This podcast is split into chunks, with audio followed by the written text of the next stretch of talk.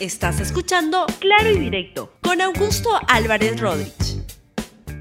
Bienvenidos a Claro y Directo, un programa de LR.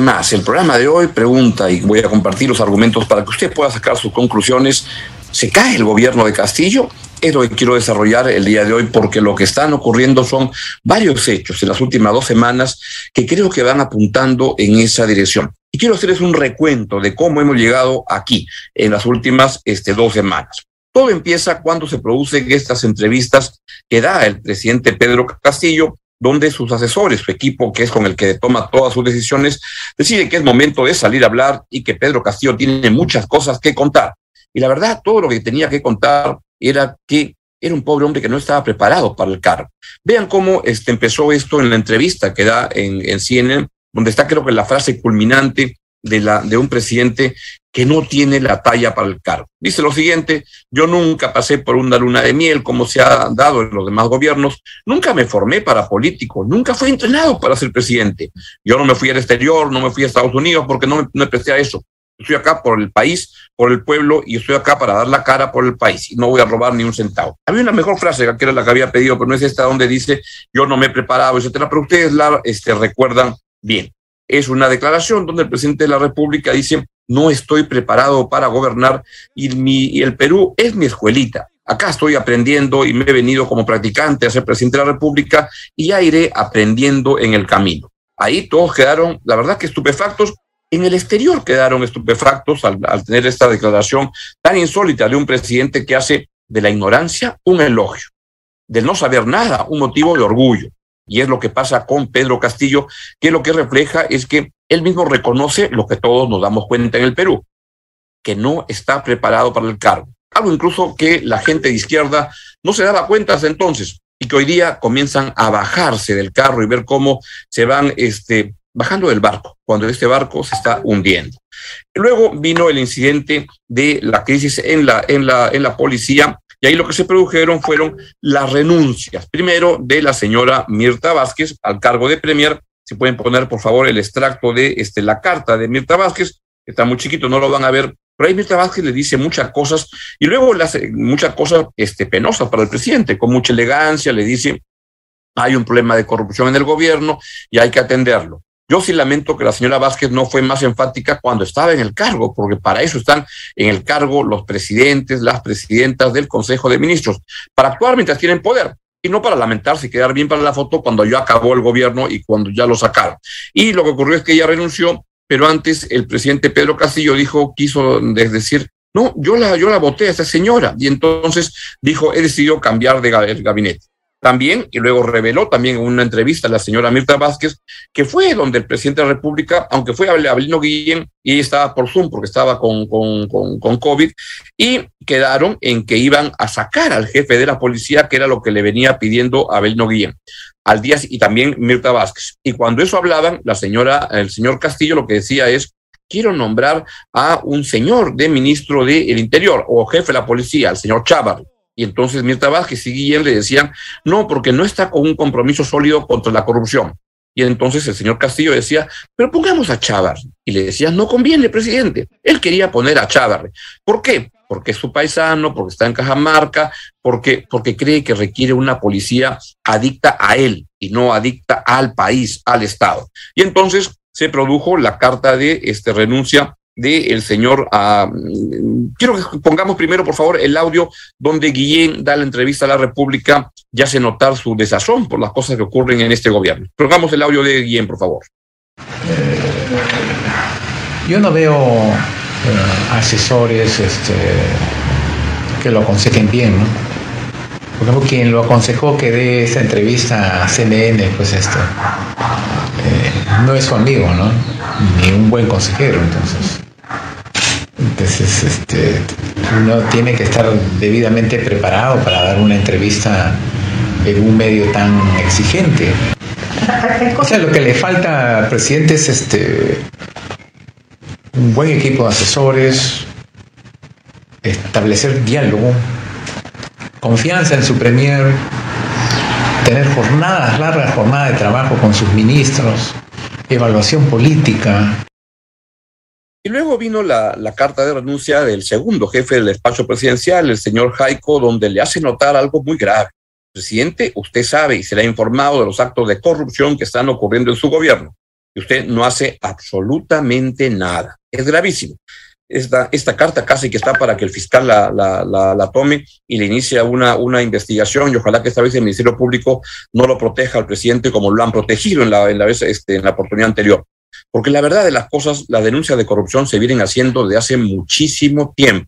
Desde hace cinco meses, cuatro meses, en Petro Perú hay una chanfaina espectacular donde se están levantando en peso y haciendo cosas indebidas yo lo he comentado en este programa, y de Petro Perú me mandaban cartitas diciendo que todo estaba muy bien, taratín, taratán. Pues no, hay un, una ratería espectacular. Lo mismo vino ocurriendo en muchas dependencias del Estado. Y vean cómo era el presidente de la República el que recibía a, la, a, la, a, los proveedores y salían con un contrato.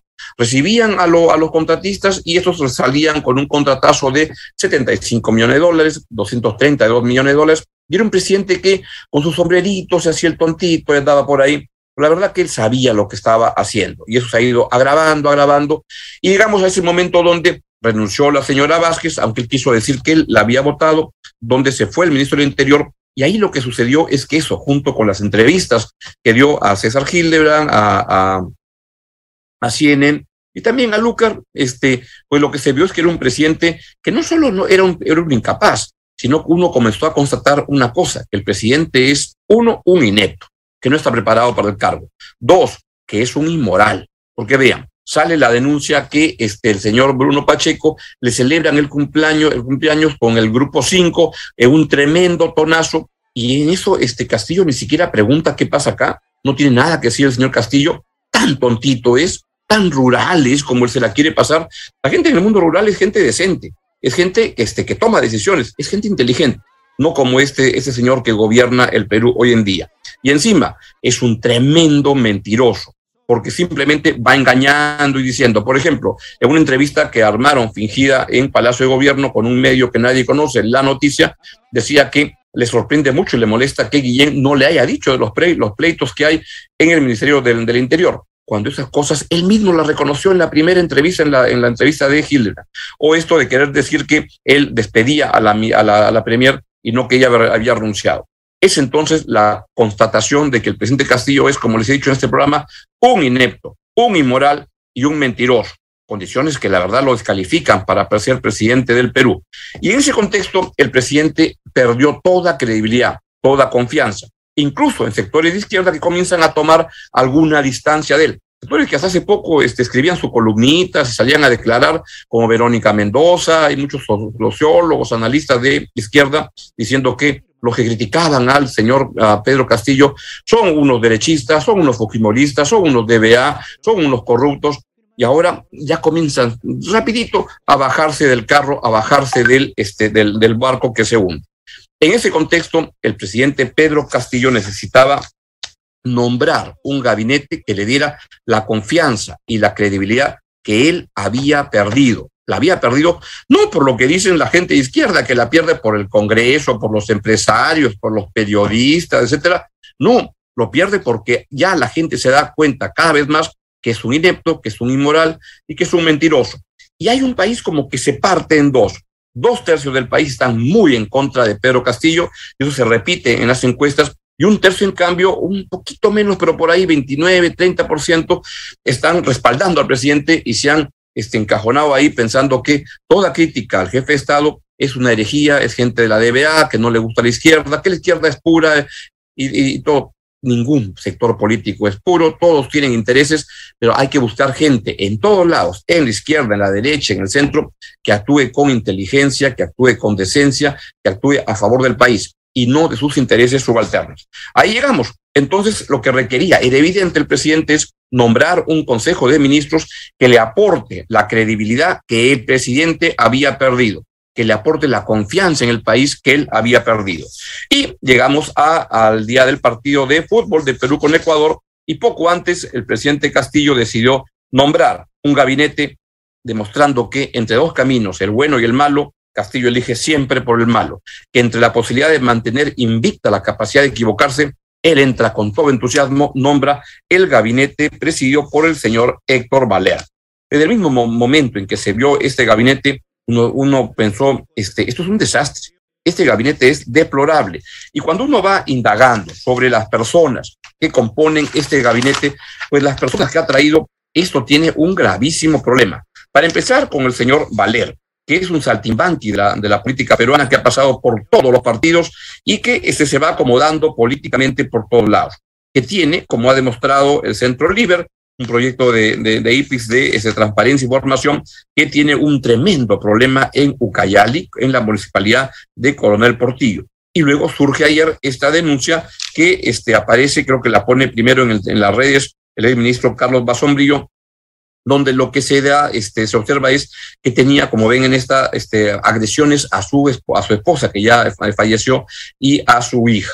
Y esto lo que va conformando es un entorno o un momento en el cual uno dice, esta persona puede ser premier. Por supuesto que el señor a, Valer tiene que defenderse, tiene que explicar tiene que haber un debido proceso.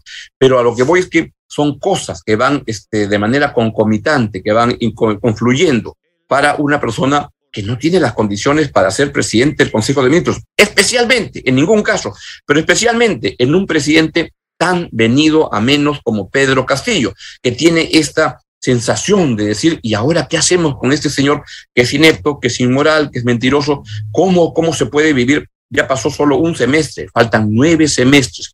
¿Cómo el país puede este, seguir con una persona así que entre las decisiones siempre toma la peor, siempre se equivoca y nombra, y su peor error creo que ha sido nombrar este tercer gabinete donde, en, como les he comentado acá, es igual que el anterior, más de lo mismo, pero peor, porque ocurre en una crisis que se va agravando, acumulando, y ahí es donde el señor Valer pues no es una persona que está preparada, calificada para, para ser premier. No solo es el único, ¿ah? Uno va viendo por donde uno busca, el ministro del Ambiente, la verdad que tiene una impericia total, en un momento en el cual se requiere un buen ministro, el Ministerio del Ambiente, con capacidad de ver y recuperar y corregir y sancionar lo que ha pasado en el tremendo, lamentable derrame de petróleo en el mar ocasionado por la manera Repsol, por la empresa Repsol, que ha actuado con mucha, mucha irresponsabilidad en el camino. Se requiere ahí autoridades capaces Nombra, sin embargo, a un aprendiz en el tema está recién aprendiendo. Nombra también a una ministra de la mujer que la verdad que es una persona que va absolutamente en contra de todos los este, derechos de libertades sexuales, derechos individuales de las mujeres y en general en el Perú. ¿Por qué? Porque es la manera como piensa el señor Pedro Castillo pero así uno va viendo por donde lo, lo, encuentre. Vean al ministro de este, Cultura, el señor Alejandro Salas, que es alguien que tiene que promover la interculturalidad, que tiene que promover la, promover la defensa de, de, de, de las razas, la integración cultural, que son los tweets que manda el señor Alejandro Salas.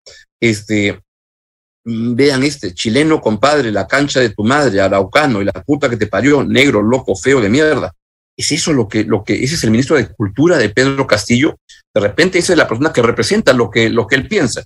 Y, y así sigue mandando este, temas contra la izquierda. La izquierda no debería existir. La izquierda se acaba cuando se termina el dinero ajeno.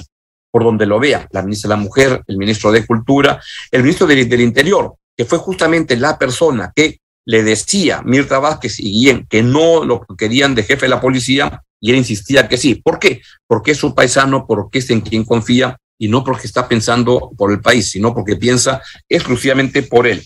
Donde lo vea, son muy pocas este, las excepciones de este, de este gabinete y uno lo que, lo que ve en ese caso es, y quisiera por favor que pongan la, fotografía que pedí del, del canciller, César Landa, que es un abogado, un profesional competente, etcétera, que no sé qué la verdad que hace ahí, si es que está, está como Pedro Castillo, que no lee, no, no, ve noticias, no lee diarios, ¿dónde está? Pero sospecho que una persona, profesional este, cabal, competente como él, debe estar en este momento pensando, ¿y qué diablos hago metido en esta cosa? ¿Y cómo me bajo de esto? Porque la verdad es tremendamente penoso.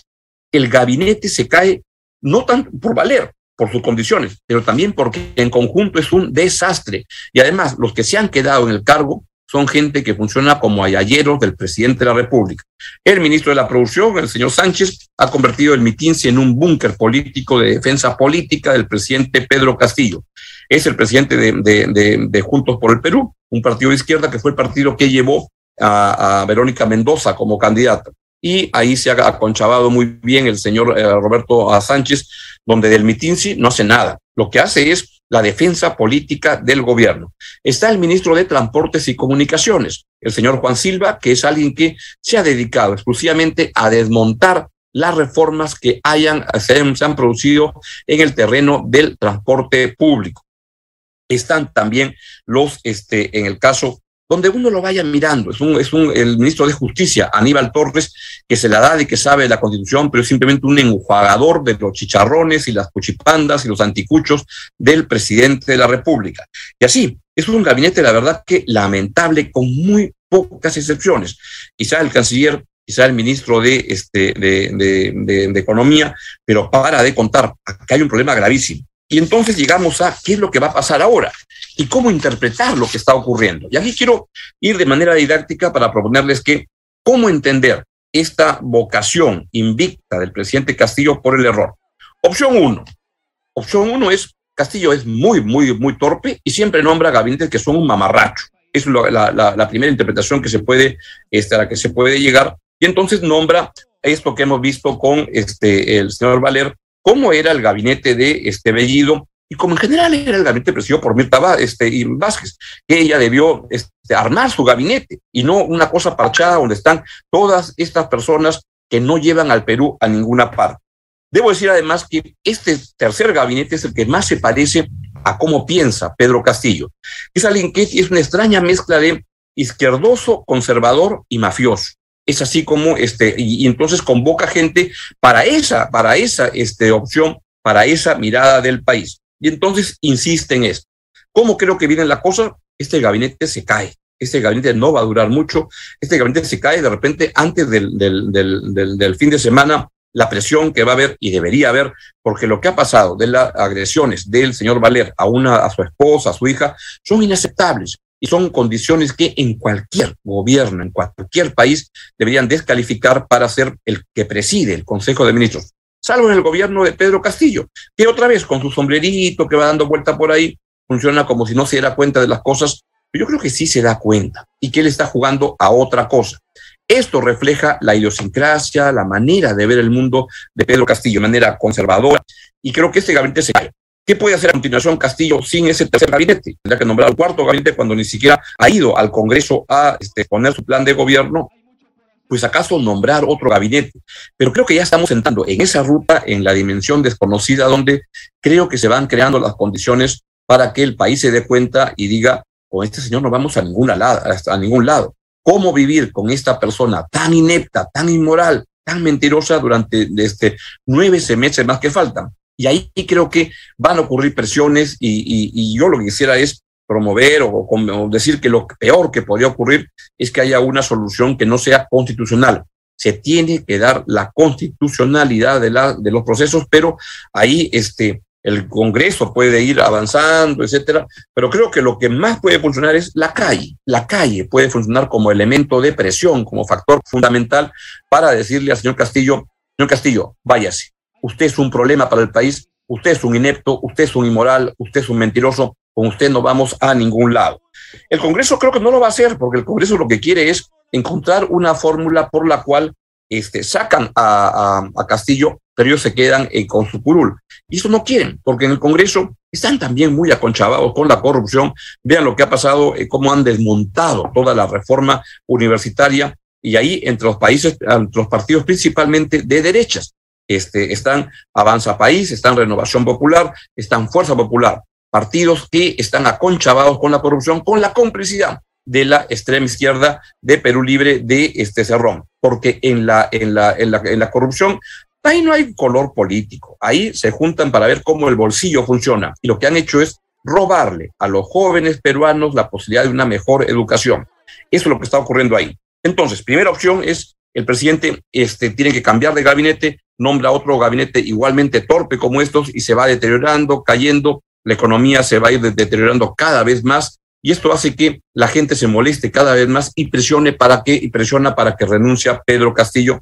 Yo creo que también deberían este, promover que renuncie el, el Congreso, que se autodisuelva y que se convoque a nueva elección.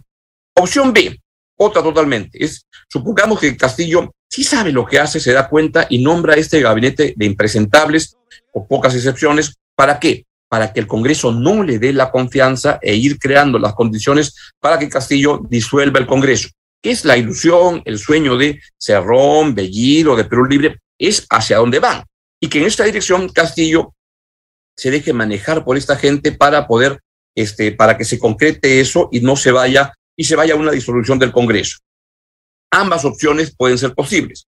B, uno, Castillo es muy tonto y nombra gabinetes como estos. B, Castillo no es tonto y nombra este, este gabinete buscando que se disuelva el, este, el, que, lo, que, lo, que lo censuren al gabinete y se avance en la disolución del Congreso.